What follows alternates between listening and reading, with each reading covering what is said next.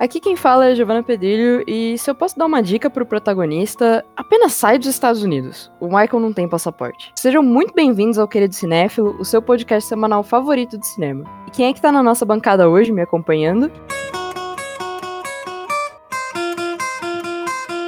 André. Quem sabe faz ao vivo! Foda, mano. né? o cara que inventou a frase vaso ruim não quebra, com certeza maratonou Halloween.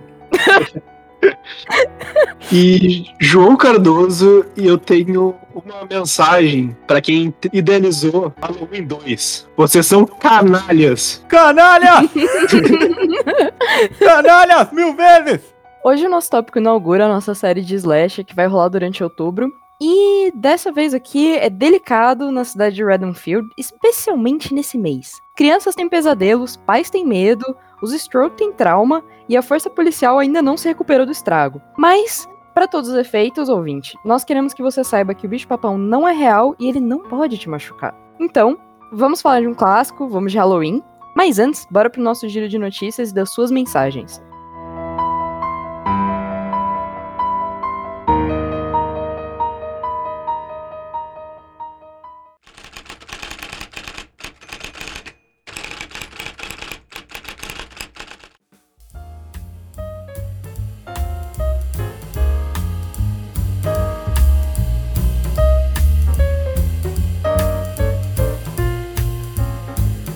Segura as pontas aí, os finalistas do 20 Grande Prêmio do Cinema Brasileiro foram divulgados nesta terça-feira pela Academia Brasileira de Cinema e Artes Audiovisuais. Os longas-metragens com maior número de indicações são Boca de Ouro de Daniel Filho e Pacarrete de Alain Deberton, seguidos de A Divisão O Filme de Vicente Amorim. A cerimônia de premiação será realizada no dia 28 de novembro, com transmissão ao vivo pela TV Cultura. A lista de finalistas reúne mais de 900 profissionais indicados, 20 longas-metragens brasileiros e 10 longas longas estrangeiros, além de 18 curtas brasileiros e 16 séries. Os vencedores serão escolhidos numa votação entre os sócios da academia. O público também poderá eleger seu filme favorito entre os longas brasileiros finalistas de ficção, drama e comédia e documentário, com votação pela internet a partir do dia 28 de outubro. Desses filmes indicados, eu já vi o Boca de Ouro no Festival de Brasília do Cinema Brasileiro e posso dizer que tá realmente muito legal esse filme. Em homenagem ao 25º aniversário de estreia do filme de terror Pânico, o Airbnb desafia desafia alguns corajosos a passarem a noite de Halloween na casa onde foi gravado o longa que tem o assassino mascarado como protagonista.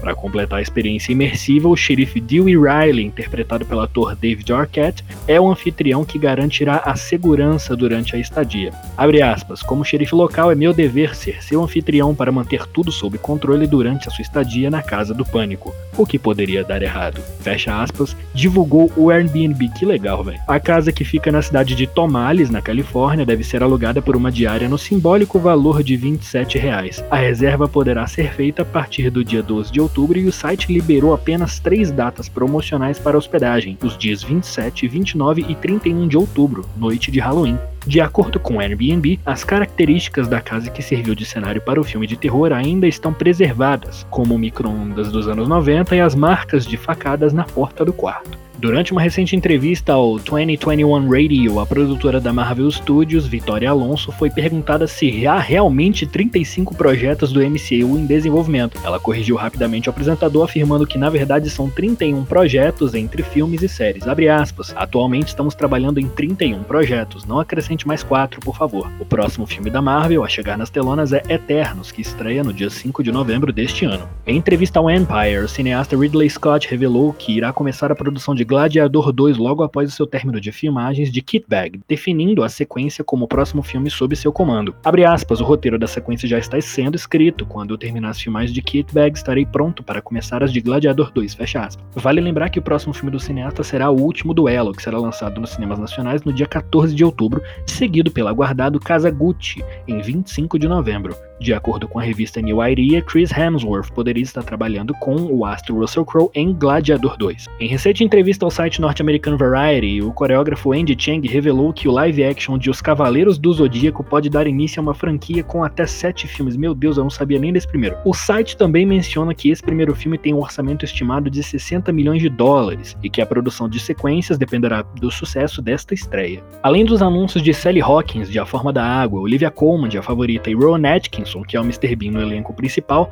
a Warner Bros. Pictures confirmou que a produção de Wonka está oficialmente em andamento. Por enquanto, sabemos apenas que a história se concentrará em um jovem Willy Wonka, que vai ser interpretado pelo Timothée Chalamet, e suas aventuras antes de abrir a fábrica de chocolate mais famosa do mundo. Wonka apareceu pela primeira vez no romance Charlie and the Chocolate Factory, escrito por Roald Dahl e lançado em 1964. Nos cinemas, Gene Wilder e Johnny Depp já o interpretaram, e se vocês escutam bem o querido Cinévilo, vocês sabem que A Fantástica Fábrica de Chocolate de 1971 foi o filme que mais me traumatizou na minha infância. Esse foi o giro dessa semana. Lembre-se que você pode mandar perguntas ou mensagens pra gente através do e-mail queridocinéfilo.gmail.com, informando o seu nome ou pronomes, e nas nossas enquetes do Instagram, que é queridocinéfilo, assim como o nosso Twitter. Bom episódio, galera. Essa série de Halloween tá do cacete. Vamos nessa.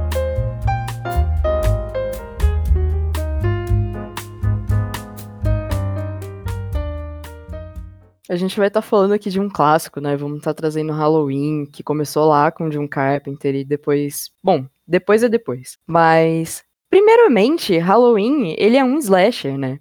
E ele não é qualquer slasher, ele fez uma diferença, assim, pro subgênero quando ele veio. Tipo, ele é bem diferente de filmes que a gente pode considerar primeiros slashers e tudo mais, como o Peppington ou um Black Christmas, assim, dependendo de quem se pergunta. Massacre da Serra Elétrica também. Sim, exato. Ele é diferente, né? Vocês. Vocês estavam acostumados a assistir, tipo, esse subgênero? Sim, eu tava. E, inclusive, assisti Halloween depois de assistir vários filmes do subgênero slasher. E eu até estranhei, né? O tanto de clichês que o Halloween inventou, sabe? Assim, os filmes dos anos 80 copiam Halloween a rodo. E é sempre tipo assim, filme envolvendo assassino e psicopata, filme com morte, é, filme com a vítima tentando se esconder, tenta matar o vilão de qualquer jeito, e no final meio que consegue. Tipo assim, é, é sempre os filmes exatamente com esse mesmo estilo de narrativo. É, Eu não, não tinha tanto contato, assim, eu, eu, eu acho que eu vi o Pipinton, que eu sou apaixonado por aquele filme, e talvez esse seja meu grande contato com Slasher e, e Psicose. Só, é- só esses filmes que, sei lá, são muito diferentes do que vem a partir de Halloween. Sim, sim. Ah, Psicose principalmente, acho que é tipo um negócio muito mais Hitchcock do que slasherzão, assim, sabe? Na Sim. Não é verdade, trash. Psicose é um filme de terror dirigido por um cara que é o mestre do suspense, né? Então, toda aquela cinemática da ansiedade, de você falar, putz, do- a cinemática do putz. Ah, não! O maluco já quebra a gente no começo, mano. Aí é Então, foda. Porque o slash, o slasher, ele tem muito disso, né? Apesar da violência, ele tem muito dessa ansiedade de segurar o público através do suspense. A perseguição, né? É, a Tem perseguição. muito esse negócio do assassino, tipo, indo atrás e tal, naquele passo comedido dele, sempre se aproximando. Sempre parece que vai estar longe, mas tá muito perto. As trilhas sonoras com trítonos nas músicas também, fotografia escura. Sim, sim. E às vezes até com um ruído, assim, né? Dependendo. Mas, gente, o Halloween, ele traz al- algumas coisas que são, tipo, acabam se tornando muito clássicas. E assim, três delas acho que são fundamentais nisso, que é o negócio da Final Girl com a Laurie Strode no primeiro Sim. filme, né? A, a máscara do Michael Myers, né? A máscara do assassino e tal.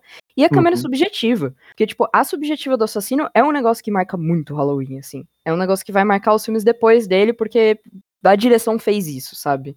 Mas já tinha no Pipinton. Pipinton, ele é.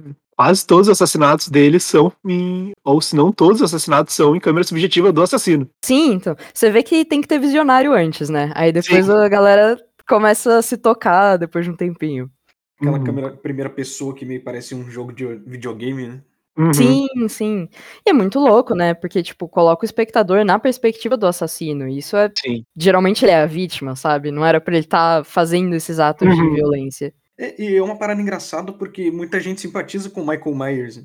Tanto é que, Hum. inclusive, lendo resenhas dos filmes do Halloween, muitas, muitas pessoas falam, né? O carismático é, anti-herói, o carismático sociopata Michael Myers. Cara, é, eu cometi o erro de pesquisar frame de Halloween no Tumblr. E eu encontrei fanarts do Michael Myers que eu fiquei Ah, abismada. Conte-nos mais. Mano, Perigoso, perigoso. sim. Não, calma, eu não, eu não rolei o suficiente pra chegar lá, tá ligado? Mas a primeira coisa já era o pessoal, tipo, ai, fofinho e tal. Isso muito por Ah. conta do, do, do Rob Zombie, sabe? Nossa, Que, né? é, Não tem como. o Rob Zombie conseguiu sexualizar o Michael Myers, né? as mocinhas, as Nossa, tietes, né? Ah, por favor, Michael Myers me nota. Sim. Mas ele é eu um viking, né? Ele é um roqueiro. É isso. Sim. Ele é, um, ele é um rockstar total, cara. Sim. Mas eu vou dizer que em alguns filmes eu simpatizei com o Michael Myers, eu queria que ele matasse todo mundo e que o filme acabasse logo. Sim. Eu estava assim, o melhor personagem era o Michael Myers. É, Eu te entendo, mano. É, ele é um vilão icônico, né, cara? Mas, Sim. assim, a- acho que nesses filmes aí que o João citou, né, que a gente vai falar posteriormente, acho que mais a raiva do personagem, não é pelo fato de a gente gostar do Michael Myers. É, sim. Tudo bem que eu acho que em, em algum momento eles querem que a gente desenvolva empatia pelo Myers, assim, sabe? Tipo, isso acaba acontecendo. E é uma empatia bem estranha, mas a gente chega lá daqui a pouco.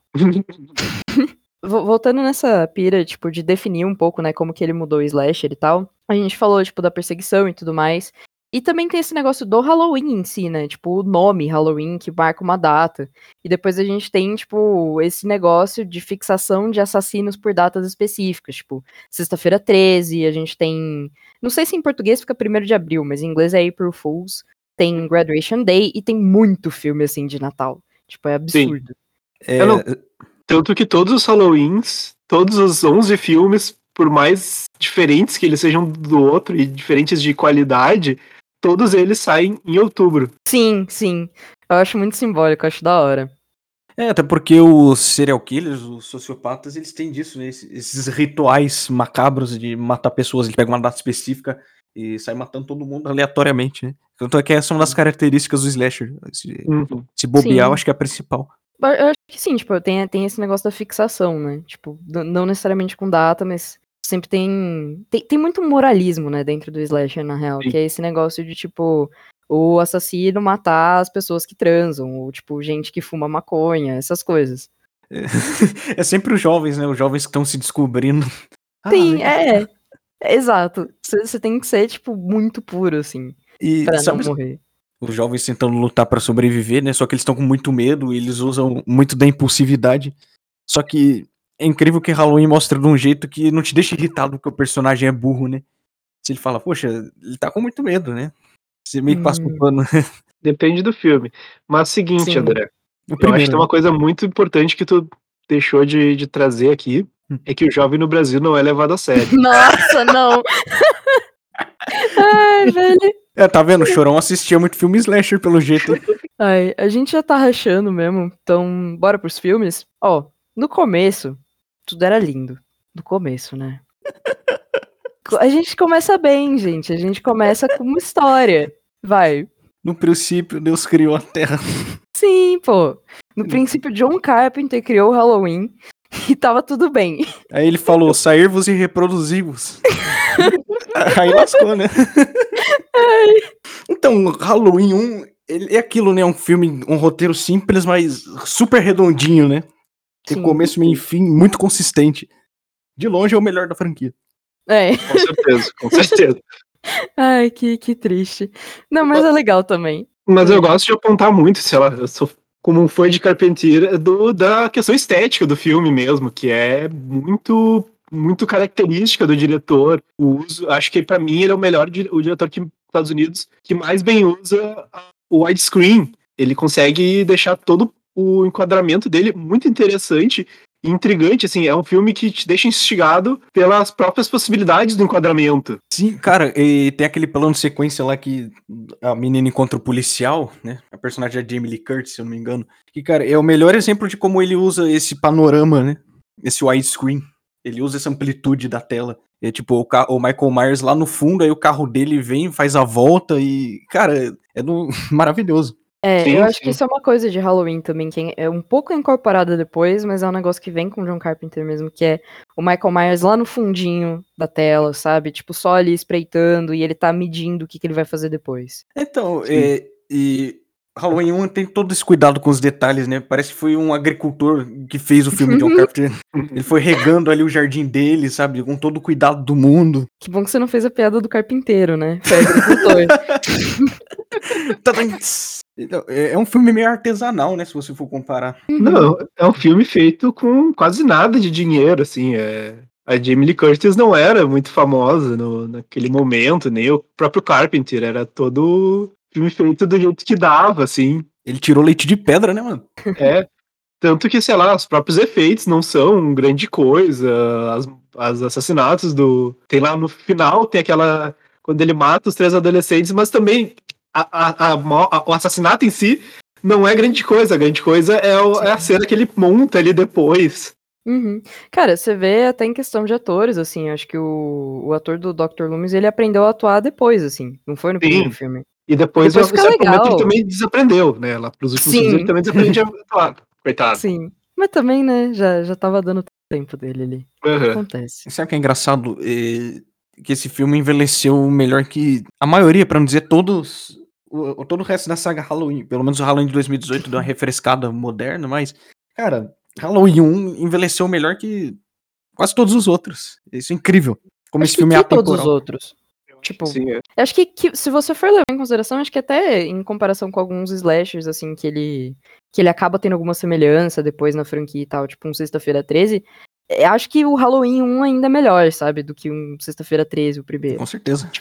E- Ele tem um apego estético, sabe, que Uhum. é diferente. Não, e até pensando com dois- 2018, eu- quando eu tava vendo, a gente vai chegar lá mais pra frente, mas alguns discursos que o de 2018 faz me deixam muito com o pé atrás por ser um filme de 2018. Alguns Sim. discursos que, que eu deixo muito tranquilamente passar no- na estética do Carpentier no- dos filmes do- dos anos 80, ah, que o filme de 2018 faz, ele pega, acho que meio pesado, de um jeito não tão bem traba- trabalhado para um filme de 2018. Mas chegaremos lá no É futuro. verdade. O Carpenter abriu um terreno imenso, assim, pros filmes de slasher.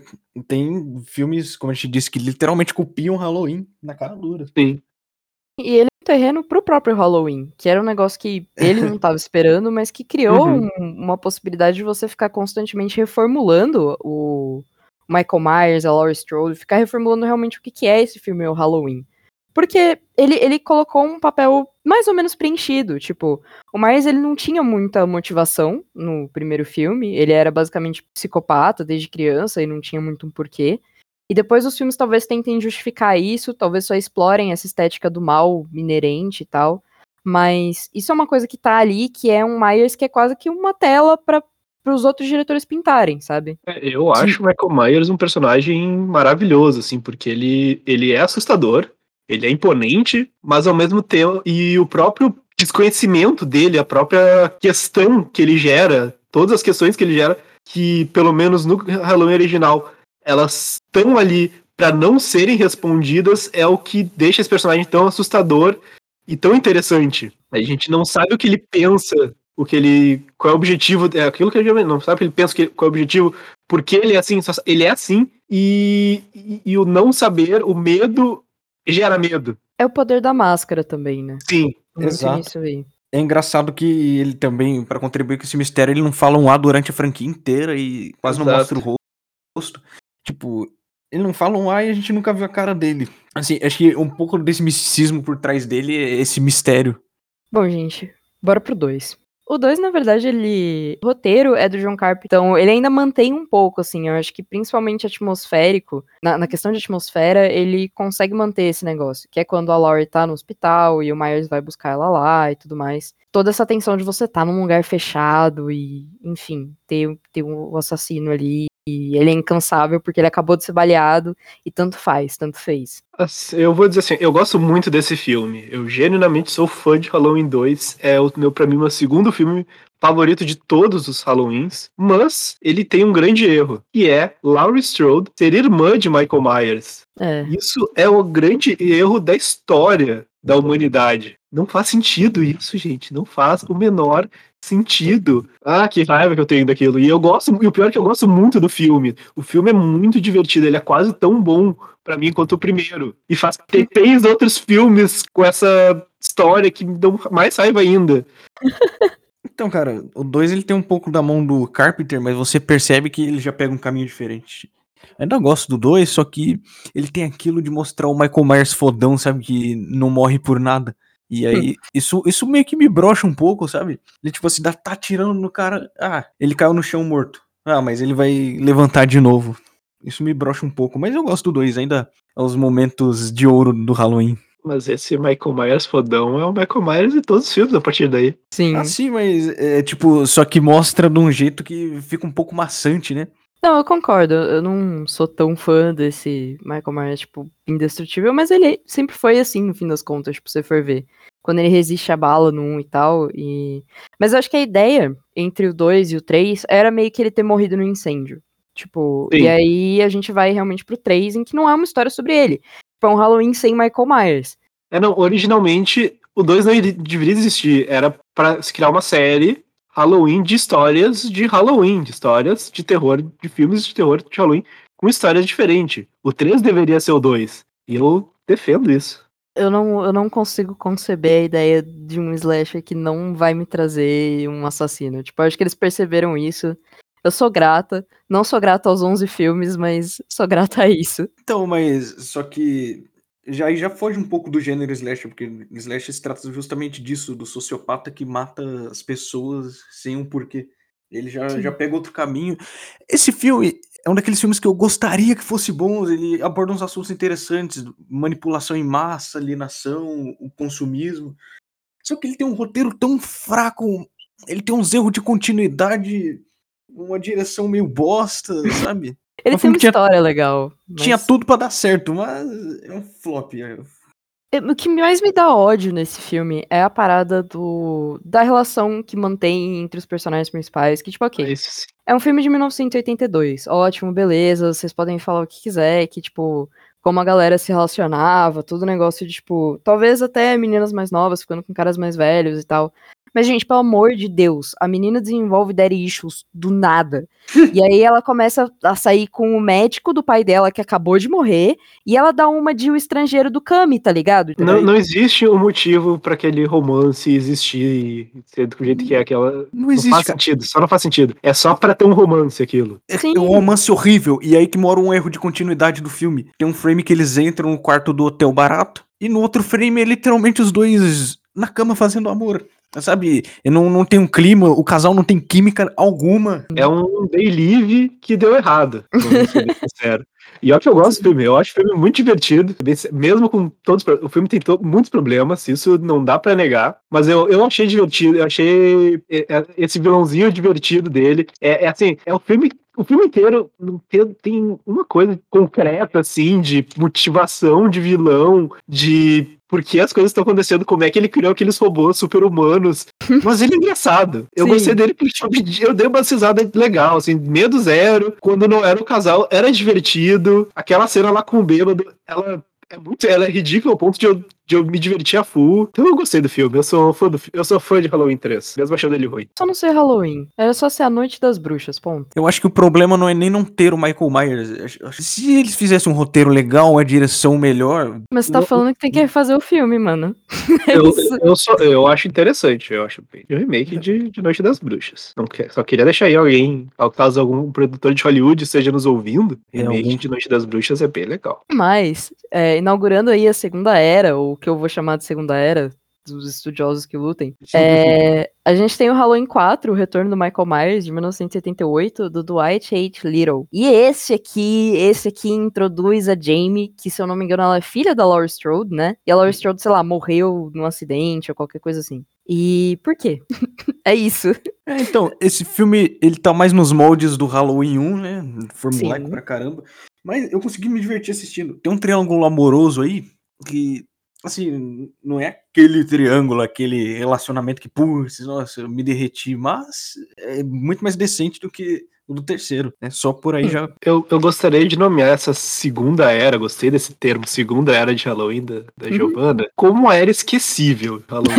Sim, ela é. o que aconteceu no 4, o que aconteceu no 5 e o que aconteceu no 6. É uma coisa só. Eu lembro de cenas Uhum. que eu não sei direito de qual filme é. Eu só sei que são todos um pior que o outro. E muito chatos. Nossa, eu tenho disso também, cara, principalmente com Halloween 5 e 6. É, eu, eu acho que assim, esse filme ele é importante pra tá estabelecendo algumas coisas que é principalmente relativas à imortalidade e poderes sobrenaturais. Uhum. Porque o Michael Myers era pra ele ter morrido no incêndio, ele não morreu, ele sobreviveu, e o Dr. Loomis também. Então a gente, tipo, Sim. cria aqui esse antagonismo de, tipo, herói e vilão, né? Porque o, Loomis, ele é isso, ele é o herói. E o Michael Myers, ele também, ele acaba aprendendo a é, transportar, umas coisas assim meio dessa, sabe? Como é que é? Rato- gato e rato? Sim.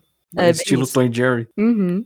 Acho interessante. É muito boa essa dinâmica entre os dois. Sim. Inclusive, é um negócio que vai ficar, tipo, bem recorrente, vai ter várias frases sobre isso, mas uma delas é, é muito boa, que eu eu não sei, eu assisti em inglês, então vai ter que ser isso. Mas quando ele encontra o pastor alcoólatra, quando o Loomis pega, tipo, carona com o pastor, e aí o pastor fala que ele, tipo, não pode matar o mal, assim, basicamente. Tipo, o mal não morre como um homem, sabe? E aí é justamente isso, é o tempo inteiro isso, sabe? E é muito simbólico. É, é um Halloween que eu não virei os olhos assistindo. É, justo. É. Acho que teve seus pontos altos, sabe? Mas também tem seus pontos bem baixos. É um filme que não precisava existir. Sim, ele é. E realmente, toda essa saga, assim, da Jamie, a família essa parte da família Strode não faz sentido. Mas no meio disso também, é, isso é um negócio bastante Halloween que tem sempre. Sempre não, né? Porque tem vezes que os caras, tipo, descaralham isso. Mas geralmente tem o lado da polícia. Tipo, a força policial, que é esse negócio, uma instituição antiga e tal, e tá ficando meio desgastada, e ela é vencida. E nesse momento, eles também começam a colocar um outro grupo, que é o grupo do pessoal do bar, que tá, tipo, basicamente com álcool no sangue e sangue no olho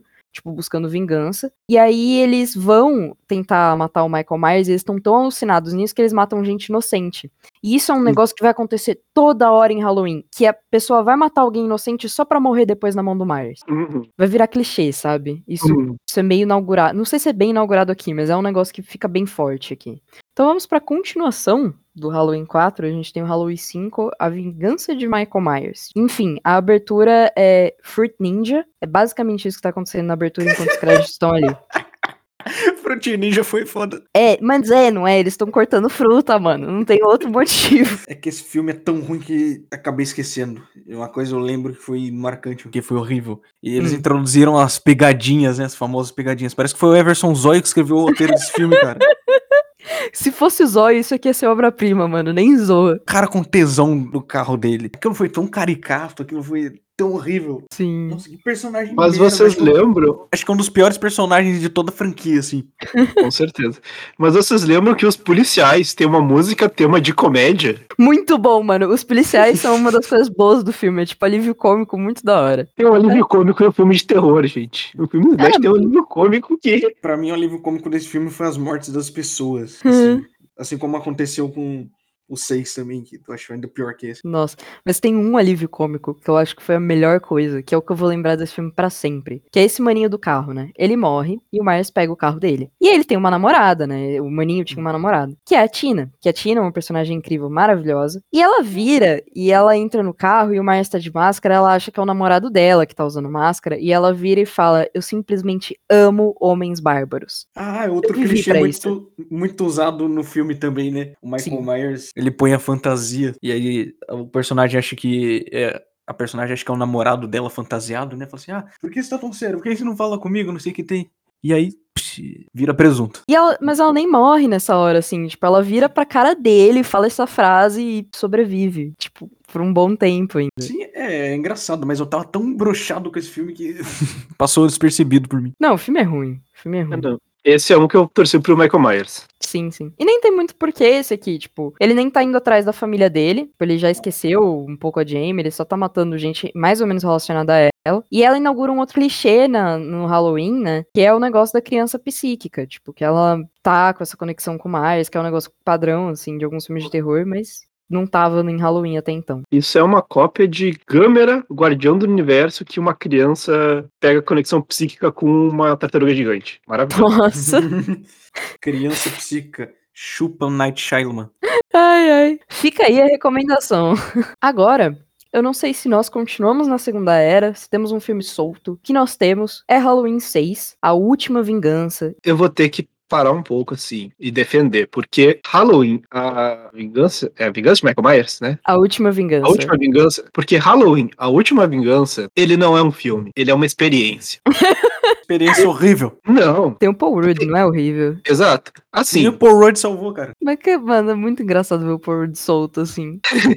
talvez, se tu for com uma expectativa de, ah, eu vou ver um filme de terror, vou ver um Halloween, tu vai se decepcionar. Mas se tu for com a mesma, com a mesma emoção que tu tem que ir pra um filme, pra um grande obra cinematográfica, para as grandes obras cinematográficas, como Cats, por exemplo, tu vai achar um grande filme em Halloween, A Última Vingança. Muito divertido. Eu chorava rindo vendo esse filme. Eu adorei esse filme. Nada Hum. faz sentido. Então, João, eu tive esse sentimento que você tá descrevendo com o 4, mas o 6 é muito inconsistente, sabe? Eu- é um filme chato. Ele não é Achei lindo. ruim. eu- eu achei muito chato, sabe? Eu não consegui prestar atenção assistindo. Eu sei que eles tentam explicar o porquê o Michael Myers comete os assassinatos, sabe? E quanto mais eles explicam, pior fica. E eu só dei uma É um estrela pra ele porque eu rachei o bico com as mortes. Tem um bebê São- que desaparece. Sim. Eu amo aquele bebê que desaparece, cara. Esse eu nunca torci tanto pro Michael Myers, até chegou o Halloween Ressurreição. Nossa, não, mas calma, calma aí que esse Calma, filme aí é outra Calma o coisa. coração. Calma o coração. Sim. Não, mas, gente, esse aqui, o Halloween 6, ele me deu a maior brochada da franquia. Que foi a cena em que. Sabe o pai babaca lá da, da protagonista e tal? Ele chega em casa, todo mundo já vazou, morreu. E aí tá sem energia. E ele tá ouvindo o barulho da máquina de lavar. Então ele desce até a lavanderia, vê que o negócio tá funcionando, acha super estranho. Tem toda aquela tensão de tipo, meu Deus, o que será que tá aí dentro? Eu jurava que ia ter o corpo da mulher dele lá dentro, tipo, girando na máquina de lavar, ia ser gore, ia ser horrível, mas ia ser perfeito. Ele abre, só tem umas roupas ensanguentadas. O Michael Myers, ele foi lavar as roupas, né? Exato, tipo, mano, mó cara de gente boa, sabe? Coisa linda. Vamos pra terceira era, meus bons. Vamos para a terceira era. Então está inaugurada O Renascimento. Exato. Com o Halloween H20, 20 anos depois. E esse filme aqui, ele já começa com o cameo do Joseph Gordon-Levitt. Ninguém sabe por quê, mas tá ótimo. A pior coisa desse filme é a trilha sonora que é muito datada, sabe? Sim. É muito 1998. Mas o filme é bom, sabe? Eu gostei. É um filme redondo. E, tem, e ele volta de novo nesse arco da Jamie Lee Curtis e do Michael Myers. Acho interessante, ele traz personagens mais novos que ele desenvolve melhor, muito melhor que os outros filmes, aliás. Eles têm arcos interessantes, sabe? É um filme pra você assistir na ponta do sofá. É um filme que não me gerou nenhum sentimento. É tudo que eu tenho a dizer. Eu não sei, eu realmente achei que esse filme aqui, ele peca demais porque ele perde o ritmo do que é um Halloween. Ele não consegue enquadrar o Myers direito, no sentido literal de enquadrar o Michael Myers no quadro. Quando ele tá vindo, o corpo inteiro dele é enquadrado, tipo, mostra a perna, mostra ele andando. Isso é um negócio que tem muito nos outros Halloweens, que, tipo, você não sabe direito como ele tá vindo, você só sabe que ele tá e ele é constante. Mas nesse caso, de botar ele inteiro ali, tira a sutileza, sabe? Vira meio que um Jason da vida. Eu achei interessante essa nova roupagem do Halloween, inspirada nos filmes dos anos 90. Ele lembra muito o Pânico, sabe? Gente pegou a influência do Pânico, que inclusive foi influenciado pelo Halloween. Uma retroinfluência, vejam vocês. Pois Eu é. acho que ele pegou esse caminho novo e interessante. É melhor do que ele pegar os filmes passados, por exemplo, que resolveram pegar o mesmo caminho do Halloween, só que pior. O Halloween original, né? Eu tenho duas observações a mais pra fazer sobre esse filme só, e pra mim ele pode ser assim, ser enterrado. Que é que ele tem a pior máscara do Michael Myers. De longe, assim, a pior máscara. Parece que nem serve no rosto dele, é estranho. E, como- é assim, é uma pergunta muito estrutural pra mim, que é como que o Michael Myers aprendeu a dirigir? Ele tava em- ele tava internado em um instituto psiquiátrico desde os seis anos de idade. Ele só saía pra matar. Como que ele aprendeu a dirigir? Ué, Sabe? no Halloween 5 ele não dirigiu? Mano, não lembro, mas por quê? Também. Tão, tão ruim que a gente nem lembra. Ah, É, mas Dirigiu, dirigiu, ele roubou o carro, né? Mas então, também não tem porquê. Olha, eu saí em defesa do Halloween 20, super divertido e acho que dizer que ele não merecia existir é um pouco pesado, porque acho que ele é um refresco. Mas vamos, vamos tacar mais o pau aqui. Eu não, né? No caso, eu vou estar tentando segurar. Mas esse aqui é um filme solto, esse não é um filme de era nenhuma, eu acho, honestamente. É o Ainda Halloween Ressurreição. Esse é o, eu vou falar pausadamente, pior filme da franquia. Que filme horrível, parece uma paródia de Halloween. É ótimo. Esse filme é incrível. Parece uma paródia. É horrível. Ai, ai. Como diria aquele meme da Paula, meu bem, horrível, horrível, horrível. O Busta Rhymes dançando no meio do filme lá para espantar o Michael Myers. Aquilo é vergonhoso demais. Nem o Busta Rhymes salvou esse filme. Eu gosto do Busta Rhymes, mas. Cara, desculpa. O Busta Rhymes ajudou a estragar o filme. Tadinho. E, e a morte da Jamie Lee Curtis. Que coisa patética, cara. Ainda bem que eles voltaram atrás no reboot de 2018, porque, cara, desrespeitoso demais. O Buster Rhymes dá um golpe de Kung Fu no Michael Myers. E o Michael Myers sai voando. Isso acontece nesse filme. Isso Era não é pra- lindo. Isso é lindo. O resto do filme é, um- é uma das piores experiências que eu já tive num filme na minha vida. Caraca.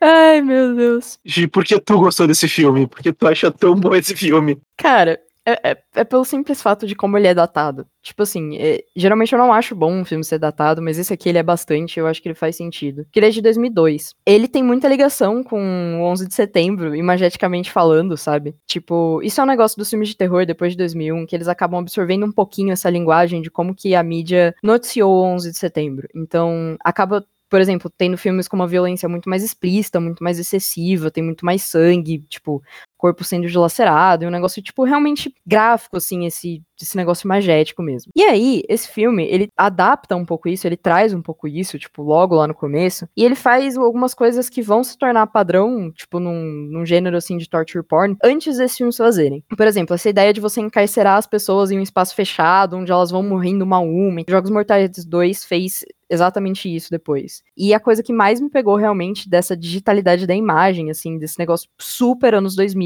tem experiência pela situação da TV. Então, o tempo inteiro, os personagens, eles estão, tipo, experienciando as coisas pelas câmeras, e isso é um negócio que estava acontecendo com a população estadunidense ali naquele momento. E tem uma cena específica que ela, tipo, para mim ela foi muito incrível, assim, que é que quando o Myers ele entra na casa, na, na, casa dele mesmo, tem um cara da equipe de produção colocando as câmeras para os jovens entrarem depois e filmarem lá o programa que eles vão filmar. E ele vai, o Myers vai e mata esse cara usando o tripé da câmera. Enquanto ele tá fazendo isso, tipo, a câmera vira meio que a arma dele, o espectador ele tá assistindo justamente pela câmera que o Myers está segurando. Além dele tá colocando a subjetiva do assassino, que é um negócio que tem muito nesse filme, ele também coloca a perspectiva da arma, que acaba sendo meio que uma parte do corpo do Myers, nesse caso, quase. E ele põe o espectador como um cúmplice, também um vitimizador do que tá acontecendo ali, por ele estar tá justamente ajudando, colaborando a colocar, tipo, esses jovens numa situação de perigo, simplesmente a pedido de entretenimento, sabe? Isso é um negócio que, tipo, rola muito da população na época, tá sentada assistindo imagens de tortura, tá sentada vendo, tipo, coisas absurdas, tipo, uma violência muito explícita, e não ter o que fazer. É difícil falar depois, né, de você, Giovanna. Então, Giovanni, é interessante você falou, né? Geração dos millennials que assistiam muita televisão, porque esse filme justamente parece um Big Brother, mas. Sim! Eu, eu preferia assistir Big Brother do que esse filme. E eu não gosto de Big Brother. Hein? Tu, tu botou bastante coisa pra eu pensar assim, sobre o filme, realmente muito interessante, mas eu não, eu não quero rever o filme pra, pra analisar essas coisas. Acho que a tua fala tá, foi muito melhor que o filme. É, verdade. O João falou tudo, resumiu. Mas então, acho que a máscara mais feia é essa aí, porque justamente por é. parecer datada, sabe? Quando as mulheres usavam a sobrancelha fininha, no final dos anos sei, 90, 2000. A máscara uhum. do Myers tem isso. A máscara dele é horrível, sabe? Muito caricata. Ele parece um palhaço com essa máscara. Não, eu entendo. É uma crítica justa, pô. Eu acho justo as críticas desse filme, tipo, ele é, ele é ruim. Vamos pra nova, pra quarta era, na verdade. Vamos pro Rob Zombie finalmente, gente. Agora a gente tem Halloween 1 no início de novo. Temos uma prequel. Então, eu, eu gosto desse filme, sabe? Eu achei legal esse caminho dele, tipo assim, ele respeita o passado do Halloween e tal, só que ele pegou outro caminho. Só que eu acho que, assim, sabe, nessa dele querer retratar os filmes de terror dos anos 80, sabe? Fazer o filme parecer da época. Ele tem até umas piadas misóginas, essas coisas. Só que eu acho que aí ele perdeu a mão e o tiro saiu pela culatra.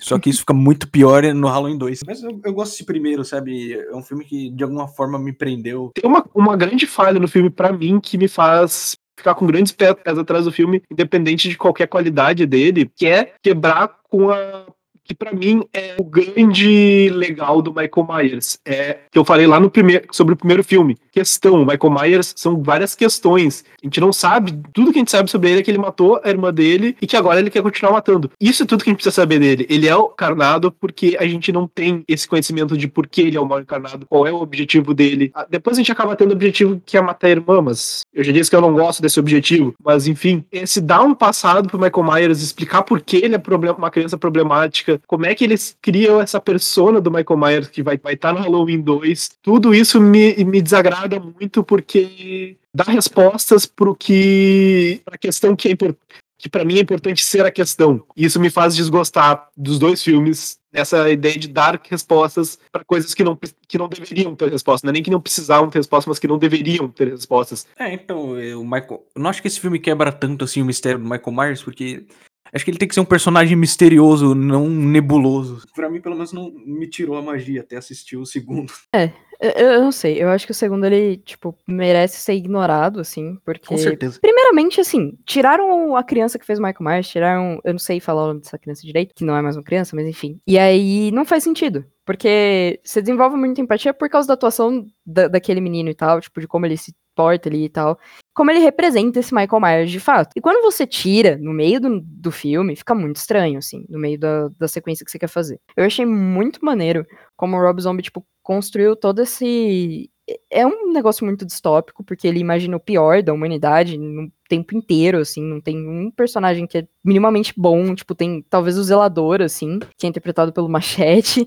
Ele faz muito esse uso de enquadramentos fechados, muito close, muito desse tipo de narrativa para acentuar a tensão e o desconforto. Enquanto o João tem toda a razão, tipo, os diálogos não são nada orgânicos, assim, ninguém fala daquele jeito. E, tipo, as pessoas ou estão falando sobre Michael Myers ou estão falando sobre sexo, não tem outro assunto. Parece GTA o diálogo, né? É muito estranho, assim. O fascínio que ele tem de, tipo, literalmente se mascarar para se proteger da realidade é muito interessante. Para fechar esse negócio, eu acho que é a melhor máscara do Michael Myers, assim, por todas as inconsistências que ele tem com o resto do Halloween. Esse é o Halloween do Rob Zombie, completamente a visão dele, e eu gosto, mas eu acho que ele não tem nada a ver com o Halloween do John Carpenter, acho que é completamente outra coisa que ele quis fazer. E Ah, tudo não- bem. Não tem, ele pegou o caminho completamente diferente. Cara, é um filme que grita, eu sou fã de rock, entendeu? É isso que ele faz. Se esse filme fosse música, ele seria, ele seria o Glenn Metal dos anos 80. Ele, ele seria o Rob Zombie. É, Sim, ele Rob seria, Zombie, ele- exato. Sim, eu consigo ouvir enquanto tá lá vendo o filme. É verdade, né? Inclusive, só faltou ele botar a própria música dele no filme. Nem sei se ele já se ele não bota, mas é. Vamos pra quinta e última era que a gente tem até o momento, que é a do Halloween de 2018, do David Gordon Green, que vai lançar mais dois filmes. E acho que os dois com, os me- com o mesmo diretor também. E ele é um reboot com o Michael mais velho. E com outra história pra Laurie Strode também. Eu gostei desse filme. Eu achei que ele deu uma repaginada moderna, assim, no Halloween. Tipo, ele faz uma homenagem bonita ao passado, né? Não trai o passado como outros filmes fizeram. Esse, pra mim, foi um filme que eu me incomodei com algumas coisas ah, do discurso dele. Principalmente quando ele tá tratando. Que eu acho que é um dos filmes que mais, além do, do, do Rob Zombie, mas é a questão do jeito que ele trata a doença mental, assim. Ele trata. ah, porque é isso, o Michael Myers ele está no, no hospital psiquiátrico, tem outras pessoas também internadas naquele hospital que estão ali com ele, e eu sinto que ele trata de uma maneira meio exotificante e até quase uh, diminuindo essas pessoas e também como ele trata a violência com armas, assim, esse paixão pela, por armas que a Jamie Lee Curtis tem, que é a salvação, assim, é, é o, o grande armamento militar uh, da população é a grande salvação da humanidade. Eu tenho uma crítica a esse filme, assim, que ele é um filme legal e tal. Eu entendo esse negócio que você tá falando também da questão armamentista, que parece que vai ser pior no 2, vendo o trailer, assim, parece que realmente vai ser a salvação dos caras. Mas nesse aqui, o roteiro não tem cadência. Gente, não tem cadência nenhuma esse negócio. Tipo, tá tudo normal. E daí, de repente, numa conversa trivial, eles começam a se alfinetar, tipo, a torta a direito, assim. É o que eu sinto, assim, pelo menos essa questão de diálogo e tal do roteiro. O resto é divertido de ver, mas quando eles estão falando, dói um pouco. Não é que esse filme é uma obra-prima, mas acho que é um respiro, né? Depois de tanto filme ruim que saiu na franquia, sabe? É um filme que te faz lembrar do começo. Acho que isso é gostoso demais. Ele tem seus bons momentos, e eu acho que ele faz bem em tentar reestruturar a coisa. Eu acho que realmente o problema é que o pessoal do roteiro tinha que trabalhar melhor o diálogo. Vocês têm mortes memoráveis, coisas que a franquia marcou vocês, independente do filme ser ruim ou não. A gente acaba se chocando com algumas cenas, elas acabam surpreendendo às vezes, positivo e negativamente. A primeira morte que vem na cabeça é a primeira de todas, que é que fez o Michael Myers ser o Michael Myers, que é ele matando a irmã logo no começo de Halloween, que a gente tá na perspectiva literalmente dentro da máscara dele, sabe? É uma cena totalmente tensa, sabe? Maravilhosa, não tem palavras pra escrever. Foi ali que começou tudo, né? Ali que o, a gênesis do negócio. Bem, bem saudosista, assim, lá do começo, raízes e tal. Mas faz Vai me sentido. chamar de boomer. Não, pô. A minha morte favorita, ela é no 2, quando. Porque eu só acho ela muito, muito divertida. Não é saudosista, assim, que nem o André, assim, só acho ela muito divertida. É no 2, quando o Michael Myers, ele enfia a faca nas costas de uma enfermeira e levanta ela com um braço só, como se não fosse nada. Ai, aquilo ai. ali, pra mim, é, é, é lindo. É, é aquilo é cinema pra mim. É a marca registrada do Myers, né? Matar a pessoa e levantar ela assim. Eu adoro. Cada vez que ele faz isso, eu, eu vibro. O que me marcou, assim, no filme foi o Myers morrendo, na verdade. O Myers morrendo no Halloween 2 do Rob Zombie, quando a Laurie tá vestida com cosplay de Rock Horror Picture Show e ela tá absorvendo o mal dele enquanto ela tá, tipo, lutando, assim, contra ele, meio que matando ele. Eu achei lindo, porque é gore, é sujo. Eu não considero que o Michael Myers tenha morrido. Eu nem considero o Halloween 2 do Rob Zombie, aliás. Pra Não mim, esse filme não existe. Esse filme é ruim. Esse filme eu acho ruim, mas eu gosto dessa morte. Só a fotografia dele que é bonita. E pra finalizar, o que, a gente pode esperar pro futuro de Halloween é o Halloween Kills, que vai sair em- agora em outubro de 2021, que é a continuação desse último agora que teve, e o Halloween Ends de 2022, ambos do Dave Gordon Green, e eles vão estar recontando, tá continuando essa história depois do fim do, do- desse reboot do Halloween, e o diretor ele diz que vai terminar, pelo menos por enquanto, a saga da Laurie Strode, essa Laurie Strode que ele estava construindo. E ele diz que ele acha sim que lá pro futuro vai ter mais gente trabalhar isso, e inclusive comparou essa versatilidade do personagem com um 007, um James Bond. E acho que realmente acho que Halloween não morre por um bom tempo aí. ele... O mal Infelizmente. Infelizmente. E o querido cinéfilo dessa semana vai ficando por aqui. Fique ligado no nosso site oficial e nas nossas redes sociais para mais conteúdo do querido cinéfilo. Textos toda terça-feira ao meio-dia e podcast toda sexta às 10 da manhã. Lembre-se que você pode enviar perguntas ou mensagens pra gente através do e-mail queridocinéfilo@gmail.com, informando seu nome e pronomes, ou nas nossas enquetes no Instagram ou do Twitter, que são arroba queridocinéfilo. Não saiam no Halloween para pedir doces, ou saiam às suas custas. É isso. Um abraço a todos e não assistam. Não assistam Halloween. Vejam assim, só o melhorzinho depois. Não faz, não faz ser o que a gente fez. Halloween, entre um filme e outro, vai perdendo o amor pela franquia, vai acendendo, perdendo o amor, mas só uma coisa não morre, Michael Myers.